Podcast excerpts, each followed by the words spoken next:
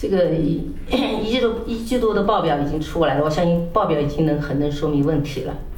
啊，它总会不是说，呃，没有市场而而能够增长的。啊，那一季度我们增长了百分之二十多，那就意味着我们的上墙率也应该增长百分之二十多，而且应该是远远超过这个数字。啊，否则又变成渠道积压。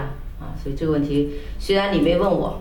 啊，我也向你指明要谁回答你，但作为我是董事长，你既然问到了，我既然开口了，我还是要告诉你这个数字，啊，呃，增长是必然的。第二个就是关于讲智能转型的问题，啊，讲无人化工厂，但是我们今年的人员增加已经接近了一万人。你听到数字可能觉得很奇怪，你们都智能转型了，为什么人还在增加？因为今年我们的销售，我们的市场增长非常快。这里面，而且我们在增加人员里面有几大部分，一部分是我们的研发队伍继续在扩大，啊，我们仅仅研发人员就增加了接近两千人以上，那么再加上我们的压缩机、我们的电机、我们的智能装备的本身，啊，这也是需要增加人的地方，所以这个一万人增增加是正常的。另外，个智能转型，我认为我们并不是说仅仅是生产系统的智能转型、无人化工厂，那个随时到别人那一买就可以。讲到这里，我要点名了，啊，美的两百九十买一个库华回来，我们也可以用两百九十马上全线实现无人化，啊，但是我们没有，我们更加坚定的要承担着中国制造成为一个真正走向强国的这样的一个梦想，我们还是致力于有自主研发，啊。自主制造，那我们智能装备，在无人化的工厂里面，很大一部分，甚至百分之八十以上都是我们自主研发的，啊，也是特殊性、特别的，啊，这种我们还不达不到这个技术水平的，啊，我们会采购一些国际上最先进的，比如模具厂，啊，那模具厂的这种精加工设备我们现在做不到，那必须要采购。所以我觉得格力电器更看重的不是无人化的工厂，而是智能制造的能力的提升。比如说上一次临时股东会，关乎了银龙的关联交易问题。这个关联交易并不是说我们输送什么利益给银龙，而是更多的是应该银龙输送的利益给格力。为什么这么说？因为我们智能装备是在建设成长过程当中，仅仅才三到四年的时间。我相信我们的技术是不是达到让别人可信？打个问号。而银龙恰恰给了我们这个平台，让我们在智能装备能为他们啊这个提供服务，所以我们间接的成为了一个供应商。第二个就是我们在设备上啊，当这个设备是讲汽车上面所需要的设备，比如电机啊，给我们打开了一个通道。比如空调，啊，如果银龙的空调、汽车空调全部采用我们，一年大概有十到二十个亿之间，啊，甚至于更多。这给我们在汽车领域里面，也同样啊，给我们格力电器带来一次啊一个很好的一个另外一个市场的啊增长空间，啊，所以我觉得在智能转型这上面，你问的问题，其实我觉得我根本不关心无人化工厂。而关心格力的实力究竟在哪里？我们希望再用几年的时间培育这个行业，希望格力的智能装备能够代表中国，能够在世界上有话语权，这是我们想要做的事。比如说空调，格力恰恰就是因为练内功，我们这几年来的专利啊，每年以数千亿的增长，从去年前年一五年的第九位。排在了去年的第七位，而且现在大家可能不断的会看到我们打官司，都是别人侵权，啊，我讲小偷永远是存在的，啊，除了偷人以外就偷专利，啊，那我们中国的企业是不是靠偷为生？那我相信肯定不是每一个人看不希望看到的，啊，所以格力电器我们觉得最大的支出今年我们依然是在打官司上，啊，法律法务费我们会增加很多。啊，这也是让我们引以为豪的，啊，因为在空调领域里，格力才可以在世界上和别人有话语权，可以站在一个制高点上去说话。我们的很多的先进技术，啊，去年我们也讲有这样的发展方向，但今年啊，这种市场需求越来越多。那我觉得格力电器为什么市场份额越来越高？格力的品牌在世界上知名度也越来越高，恰恰就是因为我们啊掌握了核心技术，我们掌握了主动权，我们靠我们自己的队伍来研发出最新的技术，啊，所以格力电器引以为豪的就是有一个啊自己的研发队伍，啊，我们每年招生，像今年我们要招接近两千人的啊这种高校毕业生，来作为研发队伍来培养。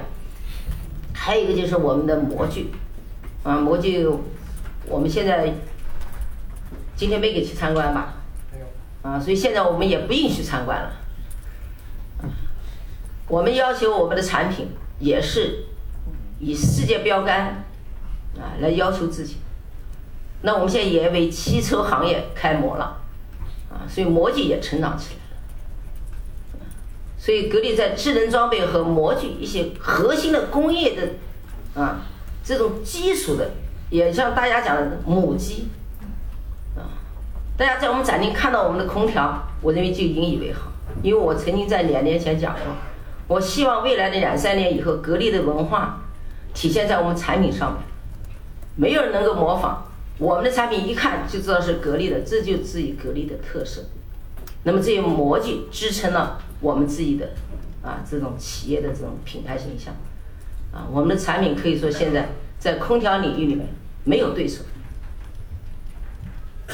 但我们现在也在看网上在讲啊这个这个格力的什么小家电呐，啊是这个手机啊都没做成功，你是不是要我每样都做到一千亿才叫成功？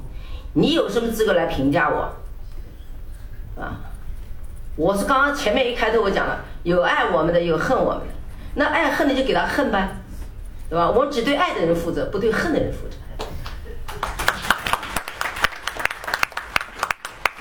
所以格力电器今年我们依然对自己定了很清晰的目标，啊，空调十年之内没有人能撼动，这点我们可以说非常的自豪。第二个，我们空调领域更加宽泛。我们在中央空调，在这个非标的啊、非工况正常情况下的啊这种空调，包括我们的冷链啊，这个市场我们觉得还有巨大的成长空间。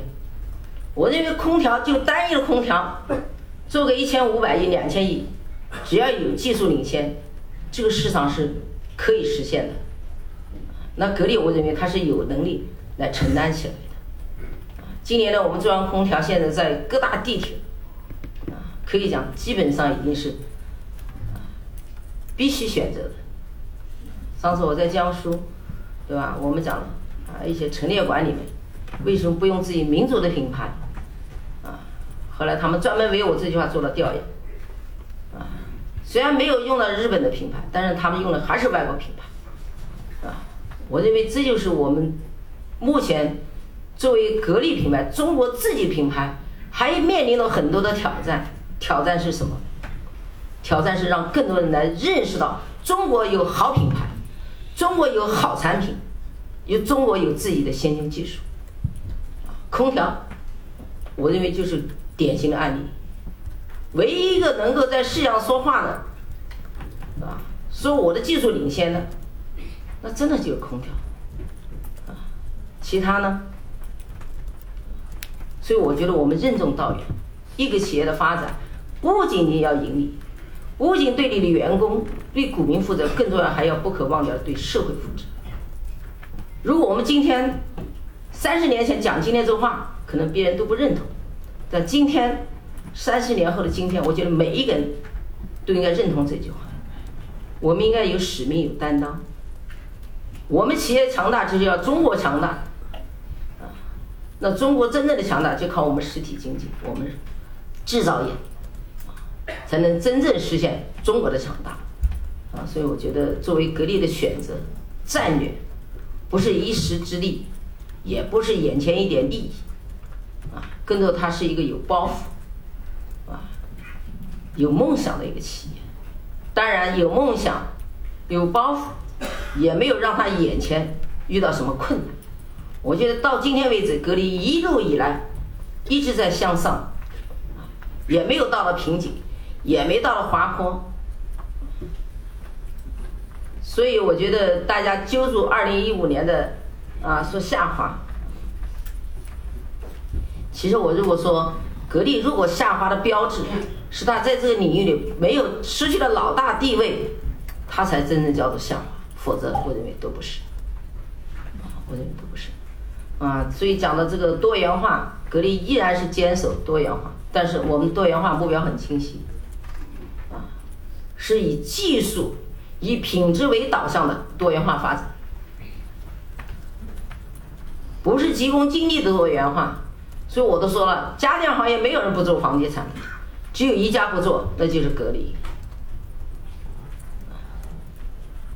如果我们为利益所动，我们早就动心了。恰恰我们坚守了我们自己的原则。那我们的手机，网上也在说啊，手机没成功，你怎么知道我不成功啊？对不对？那，华为卖老大，我就卖老二嘛，对吧？但什么时间？你为什么对我那么苛刻的要求？我今天说的，明天就要我做到，那我也不是神仙，有本事你来做，对吧？所以我想的话，就是我们坚守的是用户负责任的、市场为导向的导向的技术开发。那我们生产手机是唯一一个不在外面贴牌制造。我们每一部手机都是自己研发、自己生产出来的，所以格力电器究竟在干什么？那我们自己是最清楚。比如今天大家到展厅看到我们的洗衣机，啊，那基本上我们在家庭用的电器范围内已经全基本上全部覆盖了，啊，现在我们有了厨房空调，那也是世界独一无二的，它难就难在了技术上的突破。我们是自己的人，我们实现了。这个空调行业一百几十年都是号称是世界都牛丢牛的企业，但它厨房空调它造不出来，这难道不自豪吗？啊！所以我们做洗衣机，要么就不做，要做就做世界最好。我等会又要做广广告，你们回去就要买格力洗衣机。你们不要鼓掌，我希望你把这掌声换成钞票啊，到网上采购啊。我为什么敢讲这个话？大家用的可能都是进口洗衣机，但是你今天看看哪个洗衣回去，你去拿一支笔摆在上面洗，你看笔倒不倒？我告诉你，我的洗衣机，你一支笔摆在，衣服洗完笔不倒，一支铅笔不倒，说明它的技术含量有多高，我就不用再更多的说，啊，所以我们格力非常有自信，啊，我们相信有一天，有一天在家电领域里面，不仅是空调，我们一定是领跑者，啊，一定是领跑者。所以我想讲的这个对智能化的这个转型，我的理解啊，或者对我们的这些规划啊，可以跟你们啊做一个报告啊。第三个关于讲到我个人问题啊，接班，你想让我给别人接班呢，还是让我留下呢，还是让我走人呢？对不对？如果不想我走人，就不要提这个话，对不对？因为今天我觉得这个问题，你要问我的话，肯定是说你留还是不留。我现在告诉你，我想不留，你欢迎吗？不欢迎，那你就不要问这个题。这个题我请你们不要再问，因为每一次开会都有人问。啊，今天我不是对你不满意，是对所有这么几年来每年都关注这个问题。我希望你们能关注格力未来的发展。我在和不在，格力都能发展好，这才是我们每个股东要关心的事儿。庞大一些，因为我觉得这个投资啊，投资来讲的话，很多都是专业的。今天你们在座的很多都是专业搞投资，我们不是专业搞投资，我们的专业就是搞制造。所以我们要有耐得住性子，吃得了这个亏，啊！如果我们一浮躁，我们一炒股票，炒到最后我们知道就不想干了，啊！所以我们还是坚决这个走，啊这样的一个独木桥，啊，可能呃你们作为我们的股东啊，投资者认为啊，你就就炒点别的股票嘛，多赚点，也给我们分一点嘛，啊！我希望你们分红是来自于我们制造创造的过程当中的这种收益。啊，我觉得它是这个可以这样说，呃，我认为它的持续性会更长久，对我们来说也是给我们修炼修炼我们自己的性质，啊，不是什么赚钱都想做，什么赚钱都想做，最后就不赚钱的都不想做，是吧？所以这是我们对个人这个对这个企业来讲，总体来说投资方啊，刚才他在那个第八项已经讲了，我们有这样的一个规划，但是规划具体到什么样的程度，也不是说我们仅仅有这个想法，到底怎么做，投什么东西啊？理财不是简单投股票，有的股票就假的，是吧？吹得很高，市值都多少倍？雷军四百五十亿美金，你投吗？你肯定不投，我也不会投，对吧？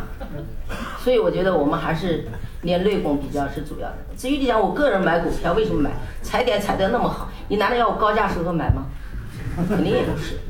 那我为什么在这时候买呢？是因为大家都不看好时候，我看好我就买，我并没有大买，对吧？比如说去年我们买股票是因为国家有这个号召，董事都应该尽全力去买股票，护盘。那我格力不护盘也很好。但既然低了能买，那就既然有这个号召，那我们就买一点。那今年我觉得我格力股价远远不止这个价，是吧？我也不是为了炒股票，炒股票二十几块钱我可以大把进，但是我也没炒。但是我在三十块钱为什么选择去进？我觉得它也低于了我们的啊正常的这个这个这个企业的价值表现。啊，所以买了一点，你也别瞎跟。有一天我买错了，你又怎么办呢？我觉得你还是对企业实在了解。一个企业该不该投，看企业的可持续发展，看企业的实力，啊。所以我想，我想就这样回答你。